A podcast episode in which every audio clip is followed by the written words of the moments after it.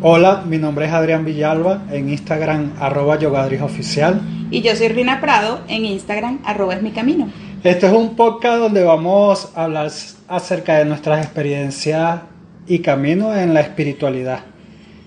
De una manera honesta, sencilla y lo más práctica posible. Viéndolo desde la visión de quien comienza y quiere profundizar en el mundo de lo invisible. Y hoy la conversa va a ser cómo comenzamos ese camino tú y yo. ok, Adrián, comienza tú y echa tu cuento. ¿Cómo comenzaste en el camino espiritual? O sea, ¿en qué momento sentiste la inquietud?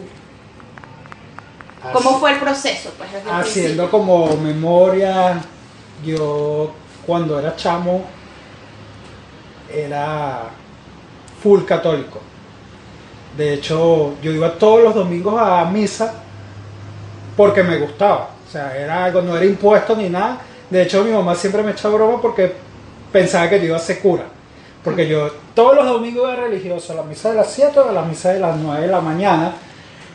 Y era una vaina que a mí me gustaba. O sea, yo me sabía la misa completa, yo era el que repetía todo, o sea, yo podía, a mí me paraban ahí al frente con el cura y yo, daba, yo podía dar la misa. El propio monaguillo. Sí, tal cual. Pero entonces comencé a, a, leer y empezaron a ver cosas de la iglesia que no me cuadraban. O sea, empecé como a hacerme preguntas. Okay. Y esas preguntas no me, o sea, las respuestas que iba encontrando no me, no me cuadraban con respecto a lo que yo sentía que debería ser la, iglesia. Y ahí me fui alejando un poco de la iglesia y fui viendo otras cosas, más que todo en programas de televisión, la televisión cuando en aquella época de televisión nacional de dos canales, de Radio Caracas y de televisión. Entonces, que siempre pasaban programas de, de espiritualidad. Me acuerdo de había uno de Belén Marrero, la ruta ah, Yo me acuerdo, yo me acuerdo. La ruta Avalon. Y me acuerdo de. Estaba también Astrología, Arquitecto de los Sueños. Que de ahí del Arquitecto de los Sueños recuerdo que con, había un psicólogo que me enteré no hace poco que falleció que era mi, como mi terapeuta y astrólogo en esa época. ¿Pero te acuerdas del nombre? Sí, Armando Vieira. Mm. Eh, en esa época de mi vida fue como con quien yo arranqué en la parte de, la espiritualidad. Entonces yo lo vi y me, y me, gustó mucho lo que decía y como siempre en esos programas dan como los contactos con las personas, lo contacté. Okay. Y ahí empezó mi camino, pues el, el trabajo personal en mí. ¿Qué aprendiste con él? Aprendí que, o sea, primero me hizo ver muchas, porque yo venía también de un proceso de, de enfermedad, o sea, yo mido unos 68, o sea, soy, no soy tan alto, no soy tan bajito, pero yo pesaba más de 100 kilos. Ah, a los, el propio taponcito. Taponcito. A los 30 años yo pesaba más de 100 kilos, tenía problemas de tensión, tenía hernias lumbares, hernias cervical, y digo tenía en algún otro podcast echaremos bien las cuentas de las enfermedades. Exacto, el detalle. El detalle. Pero él me hizo darme cuenta, empezando, que eran todos eran problemas emocionales, cosas no, no resueltas. Claro, ahí fue donde tú entendiste entonces que todo lo que se somatiza a nivel mental pasa a la parte física y te enferma y se convierte en enfermedad. Y se convierte en enfermedad tal cual. Y son cosas que uno no está consciente generalmente, porque siempre uno llega y está, está enfermo, vas al doctor y los remedios es como para atacar el, el, síntoma, pero la raíz de la enfermedad generalmente la medicina no tradicional no te la da. Y entonces yo en ese momento sentí la necesidad que si era algo muy mío de buscar el porqué de, de, esas enfermedades. Porque cuando yo iba al médico, el médico internista o el cardiólogo... O sea, ya tú sentías aquí hay algo más, aquí hay algo más. A todo lo que te llegaba, aquí hay algo más. Sí, aquí hay algo más y, tengo, que, tengo que buscarla, o sea, tengo que saber de dónde es. Necesito respuesta, es que será, eso era lo que realmente... La necesidad de respuesta. La necesidad de respuesta porque cada vez que iba un médico, o sea, el internista, el cardiólogo me dice, chamo, pero es que tú eres un, un chamito, tú eres un carajito porque estás sufriendo la tensión tan loca así. O sea, porque me dan unas crisis hipertensivas de... pero brutales. Que yo... ¿A qué edad? ya? Ah, desde los 28 comencé yo a sufrir la tensión. Imagínate. Desde los 28. Y eso son por ir tapando y negando emociones. Claro. Que no nos damos cuenta de todo el daño que nos hacen si no trabajamos en eso. Y de en adelante estuve todo ese tiempo con Armando, después La ignorancia no nos exime del sufrimiento.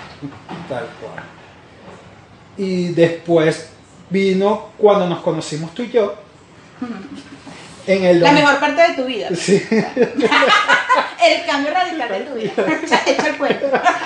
cuando nos conocimos haciendo unos talleres de, de crecimiento personal y espiritual. pues.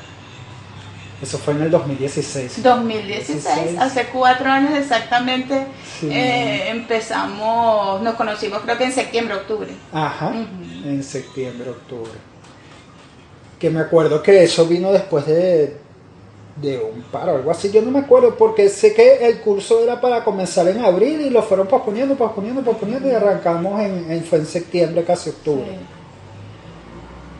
Sí. Y de ahí con ese maestro que, que nosotros queremos y respetamos mucho, pero de ahí seguimos creciendo por nuestra cuenta. Ahí entramos a la espiritualidad dura y pura. Sí, y, y práctica full. Me acuerdo que yo comencé también en esa época a practicar yoga por el tema de la de la espalda, de la cervical y de, y de la columna. Y como cosas de la vida, la, mi profesora de yoga eh, iba a comenzar a hacer una formación. Y me dijo, pero ¿por qué no te vienes conmigo? Yo, no, vale. ¿Qué voy a hacer yo allá? Yo no, yo no voy a dar clases de yoga, yo no voy a ser instructor de yoga. Yo no voy a ser maestro de nada. Y entonces dice, no, pero vente, anótate. Al final es para que profundices en el conocimiento y a juro no tienes que dar clases. güey. Está Y bien, como pues voy, al cabo que sí quiero, pues. Y conocí a Dani, que también otro, que no me había dado cuenta hasta este momento, otro maestro en mi vida que también falleció hace como año y medio. Hasta este momento me estoy dando cuenta de eso. Chamo, este, mejor como que yo. Vamos a dejar eso hasta aquí. Y entonces hice mi, eh, mi formación y comenzamos a... Y comencé a dar clase, comencé contigo y con otro amigo también, con Jan y A Daniel. darnos clases, a ser nuestro instructor de yoga. Y clases uno a uno personalizadas. Entonces, ¿qué es lo que más me gusta? O sea, yo amo las clases grupales. Me gusta ir a una clase grupal como alumno. También me gusta darlas. Pero las clases uno a uno para mí me ofrecen otro mundo porque es poderme dedicar a la persona, Claro. trabajar en función de ella, de sus necesidades, ver cómo reacciona a la clase, a las posturas, qué emociones se mueven. O sea, es todo un mundo, uno a uno para mí es un mundo completamente distinto a las clases grupales. Claro, eres un observador. Sí, soy un observador. Y bueno, a- hasta el día de hoy que nos estamos aventurando. Atreviendo En esta en aventura este peo. del podcast, entonces bueno. Y ahora tú, ahora te toca a ti. Bueno, yo porque eh, a mí siempre me gustó mucho la lectura. Lectura de todo tipo, o sea, novelas de todo desde que estaba pequeñita, desde que tengo uso de razón. Eh, ya cuando fui creciendo, 18, 19 años, que ya yo trabajaba en esa época, yo salí de bachillerato directamente a trabajar. Este, a la vez estudiaba en la universidad, pero al tiempo dejé la universidad, pues, unos semestres y la dejé. Me gustaba mucho me llamaba la atención ver a los vendedores. Mm, Eh, me acuerdo que dejé, como a los 23 años, dejé el trabajo eh, de secretaria desde muchos años, que estuve varios, como pues, eh, seis años como secretaria. Eh, lo dejé porque yo decía, no, esto, la vida no puede ser encerrada en una oficina, o sea, qué fastidio, dio gente- Dios mío, la me- de todo, no, no, no, o sea, sentía que estaba matando mi alma. Y entonces me fui hacia la parte de ventas y la parte de ventas recuerdo que una noche me tocó, yo estaba en un curso aquí en Caracas en una instrucción de ventas, me tocó quedarme en la casa de la que era la dueña de esa empresa y encontré unos libros de Ley Ribeiro. Yo me leí el libro La prosperidad de Ley Ribeiro en una noche. En una noche, o sea, eso fue una cosa, pero eh, eh, y era desarrollo personal, era programación neurolingüística aplicada a la vida, pero una cosa que a mí me apasionó, de ahí empecé a comprar todos los libros habidos y por haber de Ley Ribeiro, todo de desarrollo personal. Así estuve muchos años. Llegué a tener mi empresa, mi revista, o sea, hacía, me la pasaba como una lora haciendo afirmaciones, eh, me decían, mira, compra el, cristal tal te va a dar prosperidad, todo esto, te, lo, que, lo que diera prosperidad, eso yo te lo, o sea, para allá iba yo, como una loca, me lanzaba para allá, lánzate por aquí, voy para allá, si esa vaina me va a dar plata. Y me fue muy bien, porque llegué a tener mi propia revista, mi propia empresa en sociedad, eh, es una época muy bonita para mí. Hasta, hasta que te conocí, no, hasta que eh, nació mi hijo que me dio una depresión postparto tan brutal, tan brutal, que yo pensé hasta en el suicidio. Entonces, ahí no me ayudó para nada el desarrollo personal, las afirmaciones, nada. O sea, a mí me decían, ay, no, pero come, no, pero no podía comer, no podía agarrar ni siquiera la olla para hervir agua. Y ahí yo decía, no, o sea, esto es una cosa que no es física, esto es algo espiritual, mental, algo me está pasando. Esto es algo más allá de lo físico. Sí, ya llevaba muchos años en, el desarrollo personal y el desarrollo personal ahí en ese momento no, para, para, lidiar con eso. Sí. A raíz de eso comencé yo como una inquietud en mí, empezó una inquietud en mí mucho más profunda de, de que tenía que haber algo más. Tenía que haber algo más para que el ser humano se motive, o sea, porque estamos aquí solamente para trabajar, producir, comprar una casa, tener una familia, o sea, tener un estatus social, estar en un club y morirnos. Sí, es como el, como el checklist básico que le da uno a la sociedad, pues. Tal cual. Seguir marcando, ajá. Exactamente. No, y que yo lo estaba cumpliendo perfecto, yo era perfecta, familia, si lo que me faltaba era el perrito. Entonces, y veía que, y, y, empresa, revista, ingresos bien, o sea, y no, no me sentía plena, no me sentía completamente satisfecha, tampoco era que andaba infeliz por la vida, ¿no? Pero, Pero siempre estaba Sí, estaba la inquietud, la inquietud. Entonces, eh, empecé cursos, me acuerdo, de programación neurolingüística, de ahí, de ahí fue donde comencé eh, los cursos con este maestro del que comentaste y te conocí a ti y conocí ese grupo maravilloso que tenemos que nos llamamos los peregrinos de la, los exploradores de la 5D. este, y aprendí que definitivamente la autoobservación, como dice Belín, esa maestra que yo admiro de la cuenta de Instagram, El Poder de Ser, la luz en mí, la autoobservación, la autoexploración definitivamente es lo que es lo que me es lo que me lo, lo que me ha hecho ver, lo que me ha hecho verme como nunca me había visto, porque siempre veía el afuera, lo que estaba haciendo el otro, lo que me molestaba del otro, una situación que me angustiaba, esto me angustiaba, entonces eso me inquietaba. Sí, es que lo, lo rudo es cuando te das cuenta que, que tienes que poner la lupa en ti, sí. que tú eres el responsable. y eso lo hemos hablado nosotros muchas veces, que ese es el primer golpe, ese es el primer que te da. El primer coñazo. El primer coñazo es ese, que eres tú el responsable. Exactamente. Y no necesariamente consciente, es inconsciente por, otro, por otra cantidad de cosas que tocaremos más adelante en los demás podcasts. Pero ya eso es como que el primer sacudón para que tú te des cuenta y, y eso de la autoobservación.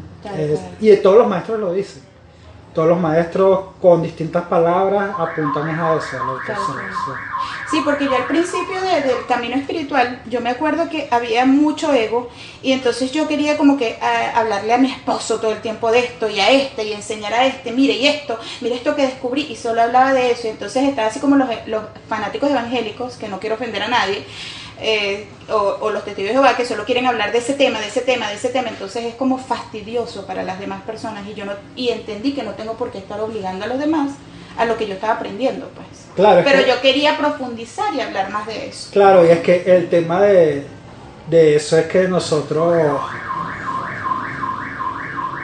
el tema de eso es que nosotros nos dimos cuenta que bueno, yo también pasé por eso es de tú llegar a tu casa y echar el cuento y no sé qué, y a veces la gente te ve como raro, porque son cosas que... Loca, la cosa, te, te tomaste la pastilla.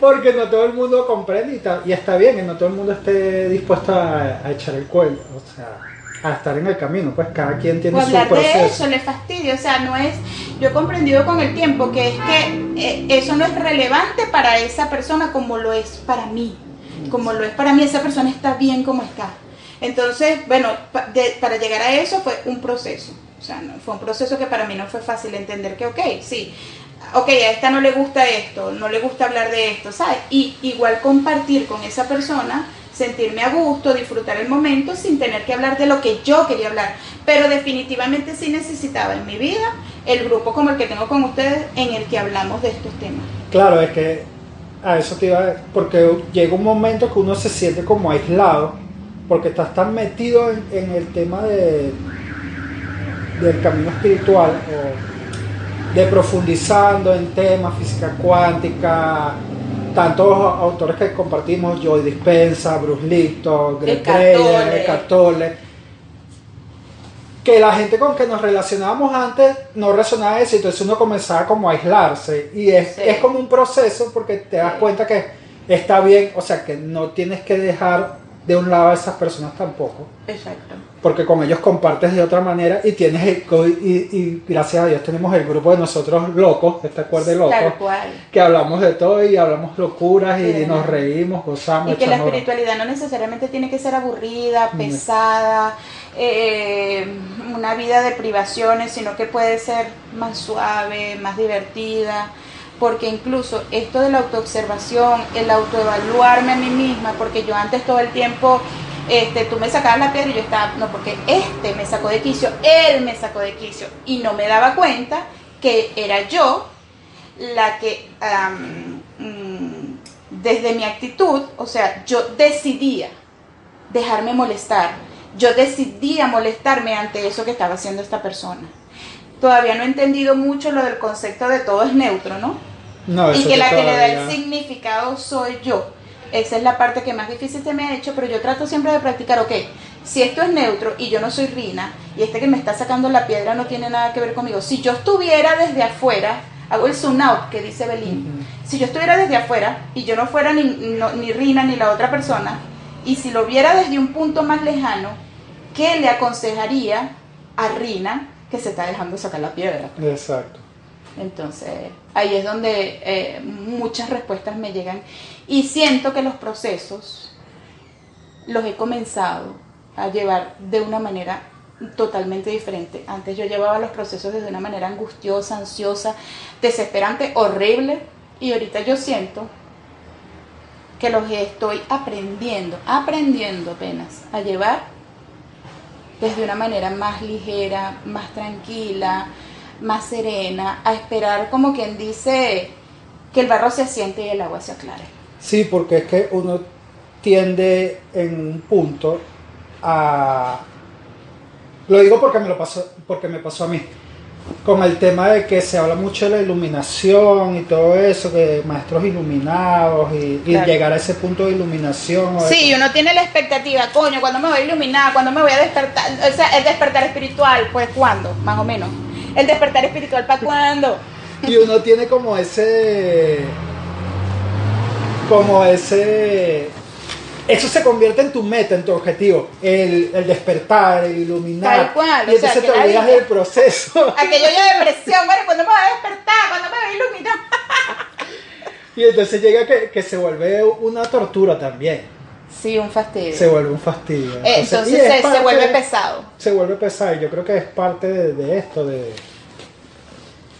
de ir descubriendo los procesos y que nada, y que es poco a poco. Pues. Todo es poco a poco. De todas maneras, la idea de, este post, de estos podcasts que queremos hacer Nosotros no, somos maestros para enseñar a nadie. Lo que queremos es mostrar eh, nuestro propio y muy personal, porque va a ser personal para cada uno, nuestro camino espiritual. Y cómo ha sido esto de ahondar en el mundo invisible. Sí, es sencillamente desde nuestra experiencia, vivencia, compartirla con, con quien se siente identificado, que nos escuche. Y, bueno, con mucho cariño, en honestidad. honestidad, dando este paso a, ver qué pasa. Lo hacemos con amor y cariño para toda, o sea, sea uno, sea así sea el perrito en la casa que nos escuche, lo estamos haciendo con cariño y afecto igual. y lo bueno que este esto ha sido todo por, por esta vez. Le queremos dar las gracias y bueno. Los queremos. Los queremos. Chao. Chao.